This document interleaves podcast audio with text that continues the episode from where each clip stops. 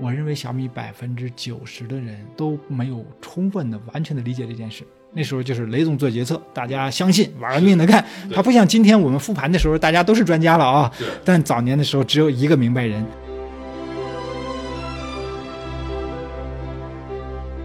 小米要成功，除非诺基亚、Motorola、Ericsson 全垮掉，否则不可能的。那时候投资人投了我们的钱，存在银行里边呢，忽然间就有一个行长来拜访我们。行长走了以后呢，有个小姑娘说：“德哥，德哥，对方还送礼了，送了什么呢？”他说：“是钱。”哎呦，吓我一跳！我我说银行怎么这么干呢？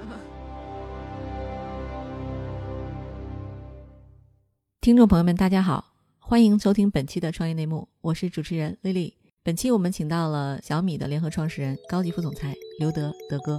德哥你好。嗯，大家好，我是刘德。刘德，小米集团联合创始人之一，现任小米集团高级副总裁、组织部部长。我在小米的做的行当比较多呀。是因为他们老觉得我比较闲。最早我做 ID，然后接下来做手机的供应链，再后来呢，我还跑过一段银行关系，向银行要贷款。一三年下半年开始做生态链，组这个新部门，做投资孵化，也做公司组织部的这工作。所以我在小米的角色其实变得挺多的，我觉得。嗯。同时呢，我们这期还有一个额外的嘉宾跟我一起来访谈德哥，他呢是 GGV 的管理合伙人，呃，汉斯同事豪。丽丽你好，德哥你好。汉斯啊，他和德哥有多年的这个交往和感情哈，然后呢也见证了小米的发展。这个汉斯，您能不能聊一聊，就是您跟德哥怎么认识？第一次认识刘德是在二零一零年的时候，那时候你卷石对在卷师的时候，然后呢说是从这个美国的最棒的这个 design 学校 Art Center College 过来的。我说不错啊，还能找到美国的人才愿意回来，这个这个咱们这对咱们小米好啊。德哥，您这么好的背景哈，当时的小米是一家初创型的公司，没有人看好，您为什么会选择加入呢？很多人问过这个问题。事后我们想啊，我回忆当时的状态，第一是说这还是个巨大的机会，而且那时候三十七岁了，反正如果你不再做一次的话，四十岁以后就干不动了，你知道吗？嗯。第二个是说我当时觉得这个团队足够强，这些合伙人团队每个人都很强。其实每个人都比我强，你是里边最短板，你肯定是最占便宜的嘛。我觉得，第三个我觉得也也有巨大的激励。哎，我记得雷总说，我可能雷总都忘了，你知道吗？雷总说，刘德要不出来干吧，四年一亿美金啊，四年拿钱走人。哇，我说不错啊，这件事情。饼画很大。对呀对呀，我说这饼画的很大。当然这些，他教会了我们下一步怎么能够。鼓励或者忽悠其他的创业者加入进来，对，非常有效。对，但不管怎么样，我觉得这是 是非常好的一次机会。嗯，对，我我也印象里第一次见汉斯的时候，因为那时候我是个屌丝工程师，汉斯已经是成功的投资人了。那时候不一样，你知道吗？汉斯，你知道我们请汉斯吃饭的时候之纠结，哎，事后我们还讨论过呢。我们这个公司里边说，你看我们请金主啊，请投资人来吃饭，这个菜点的不好呢。人家觉得你不热情，是菜点的过好呢，人家觉得你浪费投资人的钱，是，所以你看多有趣这些，我其实今天回想起来，那都是特别美好的经历，你知道吗？一零年一的时候，一零年一年感情都是不一样的。哈斯，你还记得你第一顿吃了什么吗？不记得了，吃什么不重要，这个多认识队上的各个的这个高管，因为他们是我们未来的希望。我完全同意，那个时候大家都跟疯了似的。你同意吧？对，不管是投资人、创业者、团队的兄弟们，把生活全都复制掉。嗯，半夜半夜去找你们的时候，那时候我记得就是我我去找雷总聊天，那那那个谈事情，前面有两个人拍在我面前，然后呢，公司呢百分之九十的人都在，是啊，那种感觉真好。那时候汉斯是去的最勤的。嗯，事后我们婉转的跟汉斯说：“你能不能不来这么勤，对吧？因为你给你给创业者巨大压力。你虽然出了钱，但能不能不来这么勤？他真的是来最勤的。对，汉斯，你为什么老是去呢？你是不放心吗？对小米那时候有些很多事情是要是要聊一下的，不管是在台湾找这个供应链的合作伙伴也好，或者是其他的一些跟呃厂商打交道拿不同的零件也好，反正这种一些其他的事情。然后那时候跟雷总还是有好几个那个项目在合作。”所以谈其他的被投资公司也是也是要找他聊天。其实那个时候的投资人，我觉得更像创业团队的一部分。你同意吧？是就大家一起在干。哎，我觉得跟现在真的是不一样的。是那时候可能投资的机会也不像今天这么多，嗯所以一旦有的项目，很多投资者都是跳进来，大家作为团队的一份子来干的。德哥，您会考虑自己去做投资吗？关键我不太会啊，我觉得。他他已经做了很多投资了，代表代表小米生态链已经做了很多投资对，了。但我们生态链的投资，它本质是个孵化器，是孵化啊。比如说，我们呃小米出钱，在用我们的平台优势帮忙创业者，它不是纯投资。我我举例子，比如我跟汉斯做投资的思路，汉斯肯定是说，他先以一个投资者的身份介入，嗯，投了一个 case 以后，他再以一个团队的合作者的方呃身份来帮忙，他是这个思路。是而我们是一个先以创业者的身份来跟对方先介入，嗯，然后再有投资者身份来帮忙出钱，嗯所以这稍有差异。其实你你要让我们这些人做纯投资，我觉得是有难度的，就是它逻辑不一样。对我们可能干不过这些纯就各个基金的这些人，是完全不一样的。我觉得这思路依旧是不一样的。二零一零年，刘德回国加入小米。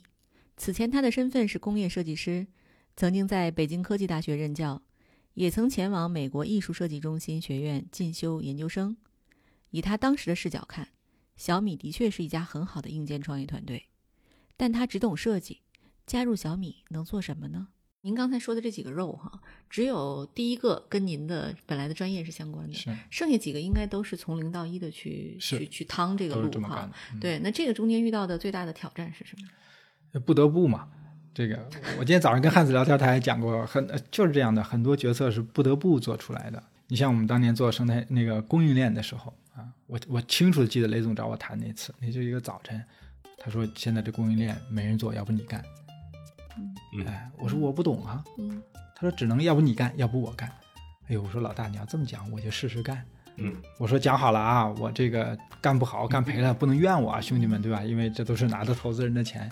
雷总原话说：“哎，刘德你放心，你就是拿钱打水漂，我们也不会怪你的。”哎，所以这样我就开始做供应链。嗯，对，当然你一干起来，你才会发现一分钱打水漂也不行啊，对吧？老板们说的时候都是这样说的 客气。呃，挺有趣的，就是你比如说做银行关系的时候啊，我我们也是这样的。那个那个时候不知道怎么做银行关系啊，对吧？今天想起来还有很多小故事啊。那你看那时候投资人投了我们的钱，是我们要存到银行去，存到银行里边呢，忽然间就有一个呃行长来来拜访我们啊，一个支行长，嗯我会觉得，哎呦，这个这银行不错啊，这个我们这个这个存了钱，银行就会来拜访我们，显然服务很好啊。后来呢，行长走了以后呢，呃，有个小姑娘说，德哥德哥，呃，对方还送礼了。哟，我说还送礼了，你这送的什么呢？他说是钱。哎呦，吓我一跳！我我说银行怎么这么干呢？实际上他送的什么呢？就是那个货币的那个纪念册，有一百块、五十块、啊十块，一一共一百五十多块钱啊。其实这个信号让我们意识到，也许跟银行的生意是可谈的。你理解？因为在这之前，我们不知道汇率可谈，利率可谈，但我觉得，哎，也许这是可谈的。嗯否则的话，如果银行干嘛给我们送礼呢？事后我跟那行长聊起来，我说你当年这个信号促使我们要找银行要谈谈谈汇率，哎、嗯所以你是甲方，对，所以我们迅速的找这个，因因为原来咱们都觉得银行是甲方，银行是国家的嘛，对吧？所以我们迅速的开始找银行谈，碰了几家以后都没得谈，你知道吧？啊，后来我们觉得我们可能做错了，我们我们应该去找更先锋的银行，所以当时我们找的是那些像浦发、民生啊、还有这个呃招商、广发，我们觉得这些先锋的商业银行可能更好谈，它更具商业化啊，我们去找他们去谈这些啊。终于有一次，我们跑到一家银行的时候，今天我们不能说这家银行是谁啊，嗯嗯。哎呦，那我还过去还认识他。他说：“刘德，这可不行，这东西是犯法的，不能谈。”我们说：“难道我们错了吗？对吧？”后来我们说，也许我们应该找更先锋的银行。我们就找了历年啊那个银行受通报批评的名单，看哪家银行每年都被通报批评。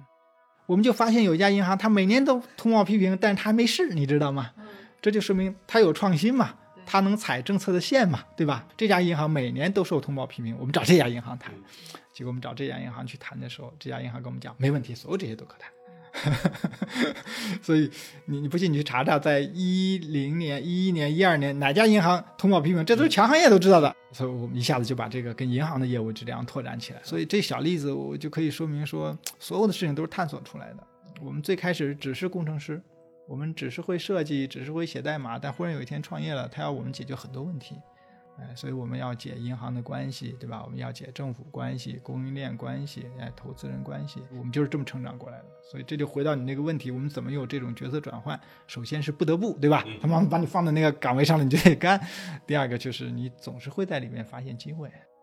最早知道小米哈，创业者和极客在用，让大众知道是基于一个事件，就是雷总和董明珠的那个赌注。这个赌注出来之后，对小米有什么挑战吗？或者内部咱们怎么看这个赌注？其实我们在这里心态是最好的，对吧？因为我们赌的时候，你想一想，小米当时的年收入大概在三百亿，是，呃，那时候的格力大概在一千多亿啊，啊，你看今天我不知道最后这个赌注最后谁高谁低，我不知道啊，但我想我们可能真正公布这个结果的时候，我们双方都在一个一千大几百亿的状态下，哎，到底谁赢我我还不知道，因为还没结束，嗯，所以我们要总结这件事儿的话是，第一，我们有超好的心态。第二，这也是个突发事件，我觉得它有巨大的 marketing 的效应，对吧？第三，就是最终大家怎么看输赢，我觉得到时候出来结果大家再评价。反正雷总当时讲了，说咱们要真干赢了，这个这个这笔钱全拿出来，这个奖励大家。雷总在他的生日会上在公司内部宣布过。雷军，小米的灵魂人物，刘德和童世豪都和他有着非常深厚的交往。一个作为合作者，另一个则作为投资人。刘德说：“谈起今天小米的成功，任何一个员工都可以说得头头是道了。但在八年前，真正想明白手机创业生态的，全公司很可能只有雷军一个人。”您二位其实都不约而同的提到雷总哈，对，因为他作为这个小米的灵魂人物，还是大家都很想知道，就是他的朋友们怎么看他。对，我想请二位都分头聊一聊。德哥，您怎么看雷军这个人？好啊，因为我跟雷总原来我们是从陌生人开始到亲密战友，对吧？到今天，我我觉得对雷总最大的印象就是他勤奋。哎，因为你知道，你要跟一个勤奋的老大一起工作，也挺痛苦的，对吧？非常痛苦。老大勤奋，你总不好意思偷懒吧？本来就是嘛。对啊，老大没下班，你不好意思下班吧？当然。哎，我觉得跟汉斯共事的人都很痛苦。对对对，其实 应该应该。其实这个，我觉得勤奋是非常，因为这世界上没有神，对吧？任何人勤奋是他重要的一个成功潜质。第二个是说，我认为雷总还是对大的战略判断是非常好的，非常精准的。手机这件事情就是对移动互联网的呃大的战略的判断，小米生态链又是对呃 IOT 这件事情的巨大的判断，所以我认为雷总他的战略性的判断力是非常强的。哎，第三个我觉得是说还相对仗义，你同意吧？哎，老大在不管分股票还是对朋友，我觉得相对仗义，对人品好，对人品好，就是这是一个。你这是你追随一个老大他的底线，对吧？你要总你总喜欢追随个好人吧？哎，我觉得这这三点应该是比较凸显的。这三点我完全同意。另外呢，我要补充的话呢，他对朋友，由于是跟他时间久的朋友，非常的忠心。是，这一点是呃，做到朋友是幸福的。是的，这是毫无疑问的。他自己在金山待了十八年，在那样子的环境，中国创业机会那么多的情况之下，他都没走，留在十八年。所以呢，他对他的这个旁边的人的要求、期许跟支持也是同比的。是你能跟他时间久，他自然就会对你好。有的时候有人有些事对不住他的时候，他也哎算了，他说他说算了，完了他就算了，你知道吗？但是当他觉得他欠别人人情的时候，哇，他说这不行，这人情我们要还。他是这么个人，你知道吗？其实小米复盘下来的话，它其实当年的创业环境跟今天有很大不同啊。就是你们二位都是局中人，就是我想请二位分享一下，就是这个不同到底体现在哪里？一开始的时候嘛，我知道那时候行业很多人都不看好，觉得全世界没有一家做手机的创业公司做起来，就算是在中国这么大的市场，机会也不大。雷总自己。呃，四十一岁的时候呢，想再去赌一把，他自己压力很大，因为之前已经是成名的这个天使投资者，也至少带公司上市过，要从头再来一次，不是件容易的事情。他也很清楚，这次创业的话呢，必须要愿意分，能分才能够吸引很多人跟他一起干，才能增加成功的这个机会。一开始呢，铁人三项的这个想法就已经预定的这个雏形了，没有像现在这么的清楚，但是知道说用安卓做核心，上面加自己的呃产品，必须要自己做手机，硬件软件都做，才能保证用户体验是好的。然后呢，这个东西必须在互联网上面卖，然后呢要足够有性价比高才有机会。这些重要的这个思维逻逻辑在一开始就已经有这个情况了。我还记得第一次这个手机发布会的时候，刘德也在。当这个发布会完了以后，说这个手机是一千九百九十九，全场这样子这个站起来就非常的激情跟热烈。之后的三十四个小时之内就卖出四十五万台，那个感觉是超好的。但是呢，我觉得雷总并没有头脑发热，没有过多的这个增加这个库存，同时呢，开始愿意听取大家的意见，考虑要不要做红米。啊，你看那时候就是没做红米的话呢，下面的山寨手机在二 G、二点五 G 时代都是非常的活跃的，在三 G 时代就不出现了，因为小米自己做的一个红米，所以这种下决心做出一个不是一般人能够做出决定的是不容易的。所以刚才。刘德提到的，就是他在大重大决定上面能够做出对的判断，而且这个成功几率比较高，相对讲是非常不容易的事情。上面这几件事情都没做对的话，没有红米，没有生态链，没有呃线下开店等等一块，要是没做的话呢，今天不会是这样子。那这种事情在一开始的时候根本是不可能想得出来的。我相信我们所有人没有人想到小米能够做成今天这个三百亿市美元市值的规模。很多时候是边打边看边调整边学边反思，再再再再再走下一步。啊，每次要判断必须要对的次数必须要超过于失败的这个这个这个次数。所以能够看小米这一路走过来，有这个团队大家一起的努力和那种的这个指导，这是一个非常难得的一件事情。我觉得中国这个创业环境应该分两段看。其实小米是一个拐点，小米之前、小米之后。到小米之前的时候，你知道。我认为可能很少有创业者知道怎么融资这件事情，还可以找融资的，你知道啊？我觉得小米是个重要的拐点，就小米给大家打了个样。哎，正因为雷总他原来对创业这这整个的过程他都是熟悉的，对吧？这是第一个拐点。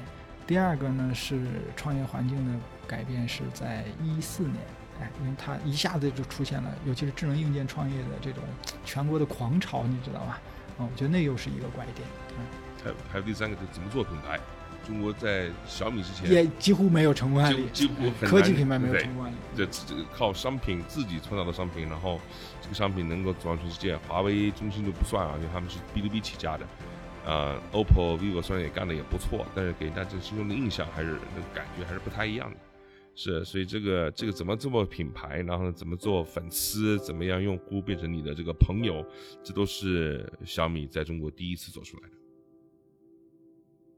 对于小米这样一家公司来讲，哈，您觉得它当时颠覆了的，其实都是一些传统的巨头。面对这些巨头挑战的时候，您害怕过吗？你想一想啊，那时候我们呃，这是十几个人干的公司，嗯，我们用了两年时间，呃，做到中国第一名。今天想起来跟做梦一样，你知道？对他这个听起来，就您能复盘一下这个过程中哪件事真正做对了吗？我觉得真正做对了，第一是说，呃，机会找对了。